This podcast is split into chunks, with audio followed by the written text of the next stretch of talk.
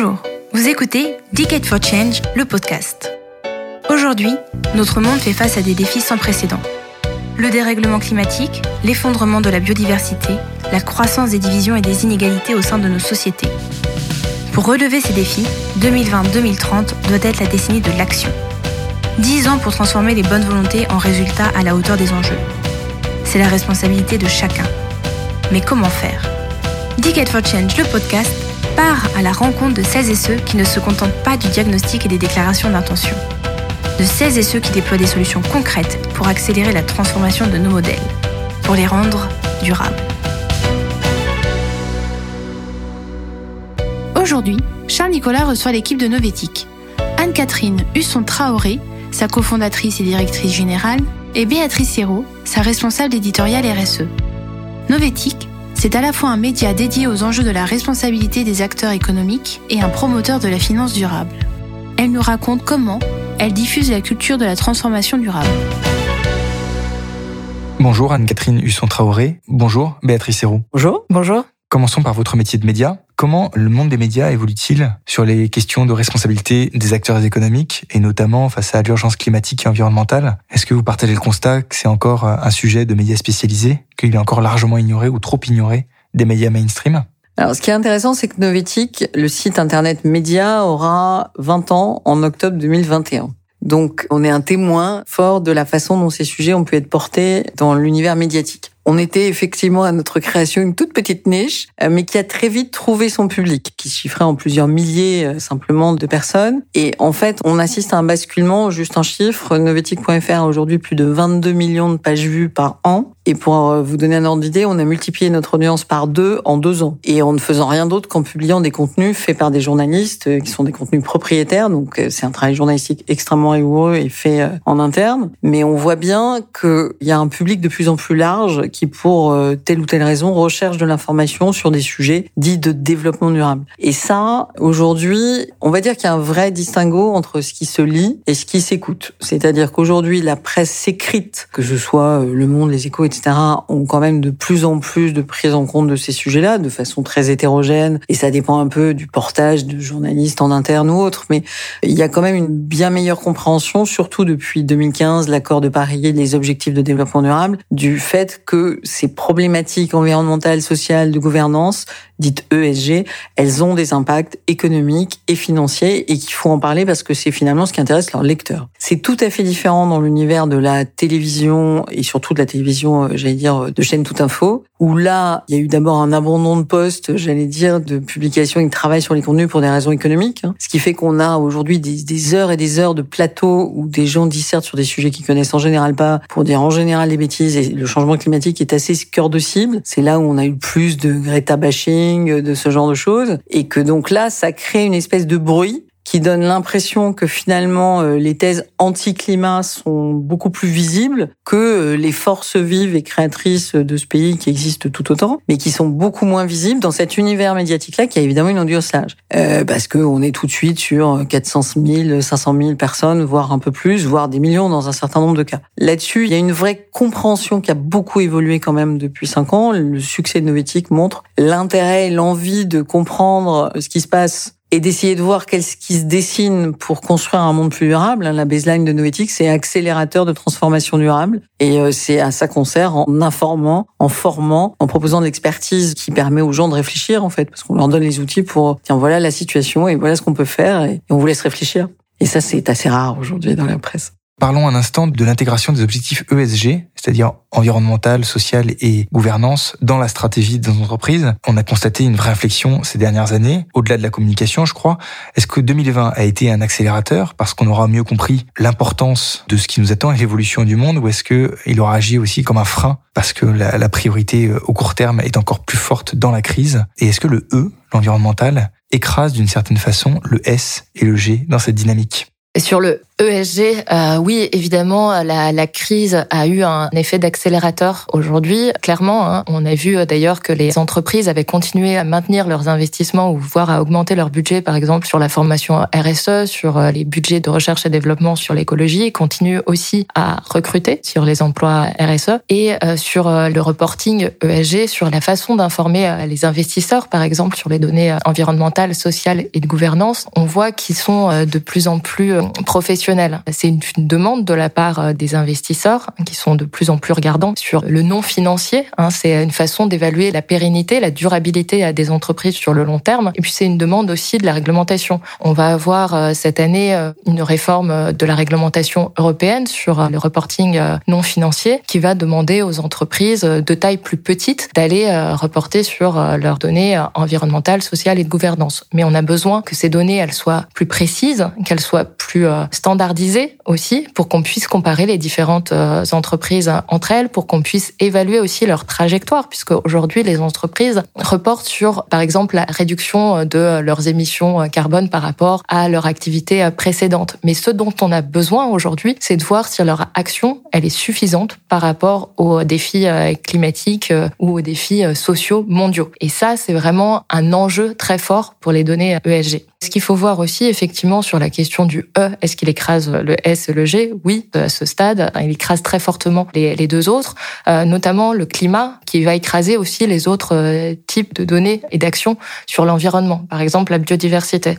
Aujourd'hui, euh, la, biodiversité, c'est un peu le parent pauvre de l'environnement. Et cette année, normalement, on devrait aussi avoir une accélération sur ces, ces questions-là, avec un agenda international assez fort, hein, une COP 15 à Pékin qui serait un peu l'équivalent de la COP 21 à Paris sur, euh, sur la biodiversité, où on attend un accord qui pourrait un peu changer la donne. Et on voit que les entreprises aujourd'hui commencent à réagir sur, euh, sur la perte de biodiversité.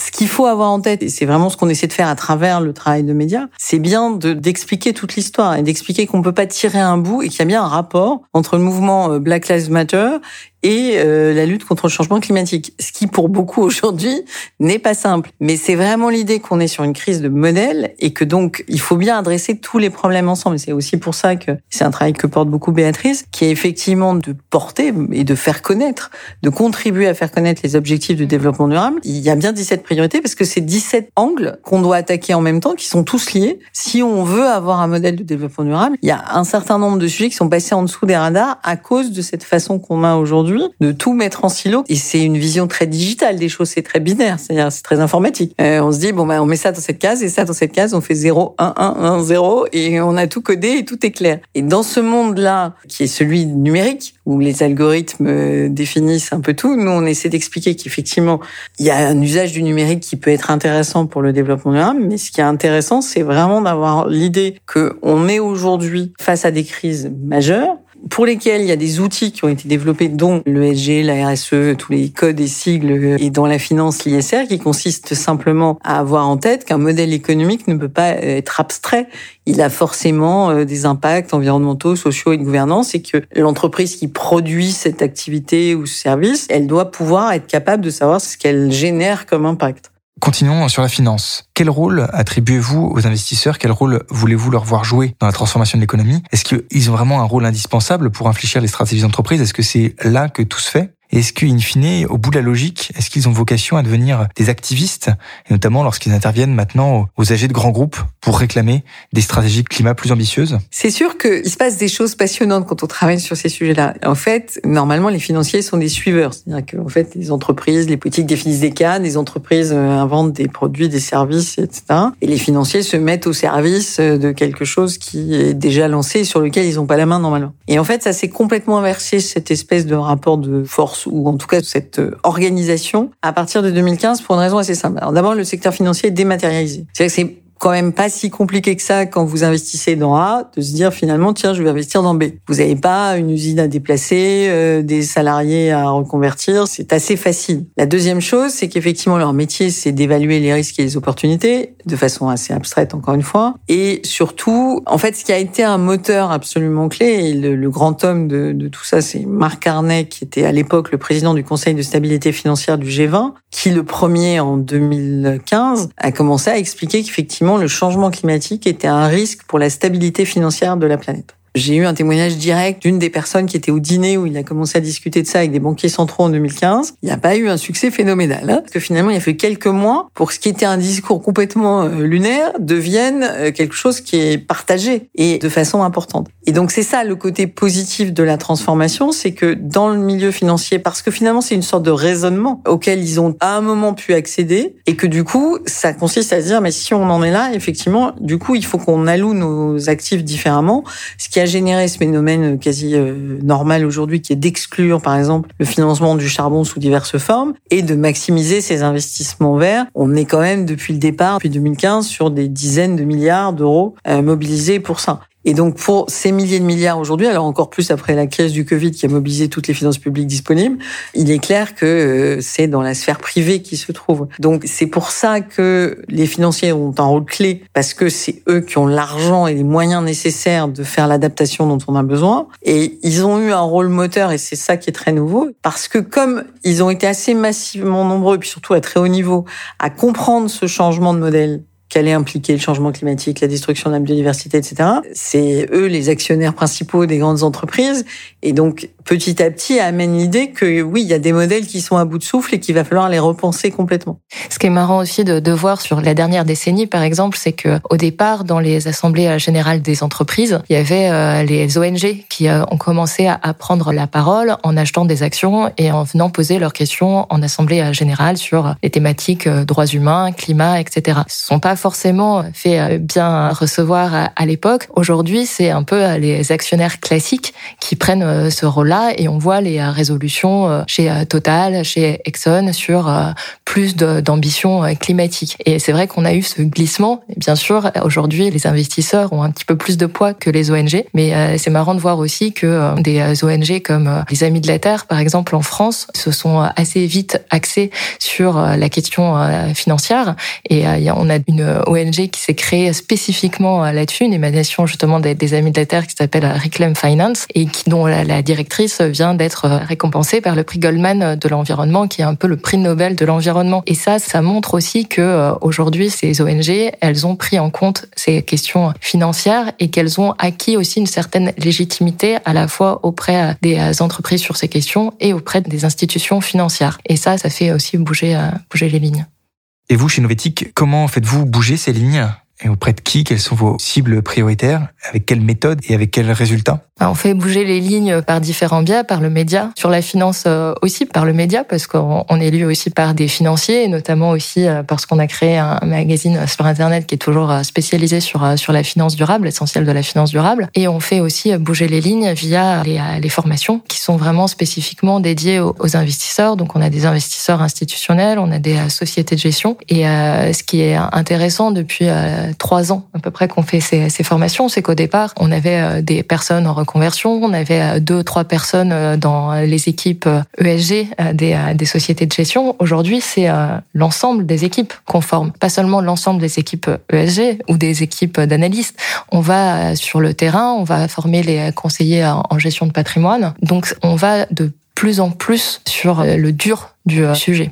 Et comment est-ce qu'on convainc les acteurs financiers, notamment en parlant leur langage? C'est important aussi pour eux de comprendre quel est le coût de ces euh, problématiques euh, environnementales. Euh, je parlais tout à l'heure de, de la biodiversité. Le fait de dire, voilà, l'érosion de la biodiversité, c'est la moitié du PIB mondial qui est à risque, ça parle à un financier. Quels sont les risques de transition, les risques juridiques, les risques de marché? Ça va parler aux financiers ou aux dirigeants d'entreprise. Et c'est ça aussi qui est un peu nouveau, c'est cette façon d'amener le développement durable à la fois en termes de risques, mais aussi d'opportunités, parce qu'il y en a. Et euh, c'est vrai que c'est aussi important de montrer des cas d'école de ce qui peut arriver euh, de mal. Oui, le changement climatique peut provoquer, par exemple, l'arrêt euh, des chaînes d'approvisionnement, mais il existe aussi des solutions et euh, les bonnes pratiques, les exemples d'entreprises sont aussi extrêmement mobilisateurs pour les acteurs économiques et financiers. Donc, quand on travaille, par exemple, sur la finance à impact, on fait intervenir à la fois des analystes financiers qui expliquent comment ils analysent l'impact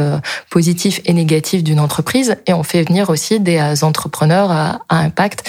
Et ça, c'est vraiment euh, généralement des moments qui permettent de euh, mobiliser par l'enthousiasme, en fait, euh, les personnes qu'on va former. Aujourd'hui, on est dans un monde très compliqué.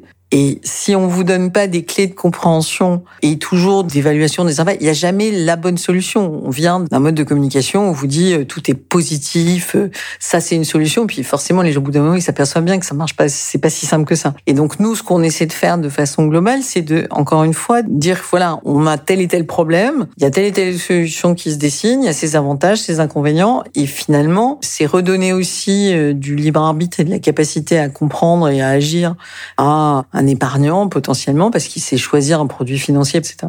Pour conclure, et si vous êtes optimiste, comment imaginez-vous votre métier pour les dix années à venir et jusqu'en 2030 alors, par définition, nous ne le savons pas. et on verra bien en espérant qu'on puisse le faire. Ce qui est sûr, c'est qu'en 20 ans, on a évolué parce que justement, et ça c'est la bonne nouvelle, c'est que ces thèmes qui étaient très marginaux, traités par quelques petits groupes de gens euh, à la fois formidables et très engagés, euh, ont depuis pénétré des sphères beaucoup plus larges. Et donc aujourd'hui, on a un rôle finalement important de décodeur, de décryptage et d'orientation. On l'évoquait euh, il n'y a pas très longtemps.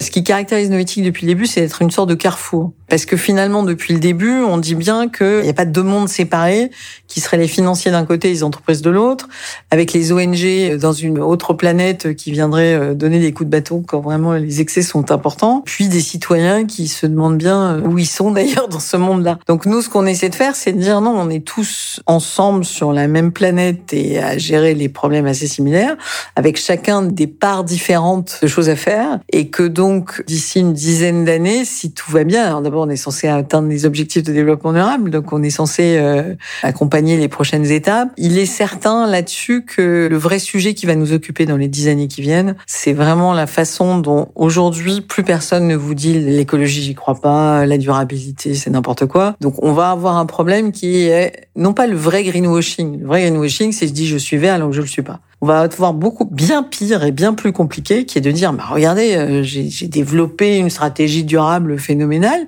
et ça va être vrai. Mais sauf que l'idée, c'est que c'est pas à la hauteur. Béatrice l'évoquait tout à l'heure, c'est le fait de dire, est-ce que finalement vous avez réduit vos émissions de gaz à effet de serre? C'est très bien, mais est-ce que vous êtes bien sur la trajectoire de l'accord de Paris? Souvent, c'est pas le cas. Est-ce que euh, oui, vous faites cette action sociale formidable, bon très bien, mais en fait le reste de vos produits n'est pas tout à fait euh, aligné sur cette bonne intention là. Et donc aujourd'hui ce qu'on commence à faire Novetic et ce qu'on devrait renforcer dans les dix années qui viennent, c'est effectivement développer des boîtes à outils via la formation, via un certain nombre de choses qu'on fait, pour que justement la capacité critique, on va dire, de l'utilisateur d'une donnée, l'utilisateur d'un produit ou autre, se développe et permette de dire oui, ça c'est du durable. À quelles conditions je reconnais ce qui est une démarche durable solide de celle qui ne l'est pas? Et c'est vraiment ça qui va être le grand sujet pour voir, et effectivement, ce sera le, le mot de la fin, puisqu'il y a deux enjeux majeurs. Un, être à l'échelle, c'est-à-dire que tout ça se développe certes très rapidement, mais pour l'instant pas à l'échelle nécessaire pour qu'on puisse vraiment transformer en, dans les dix ans qui viennent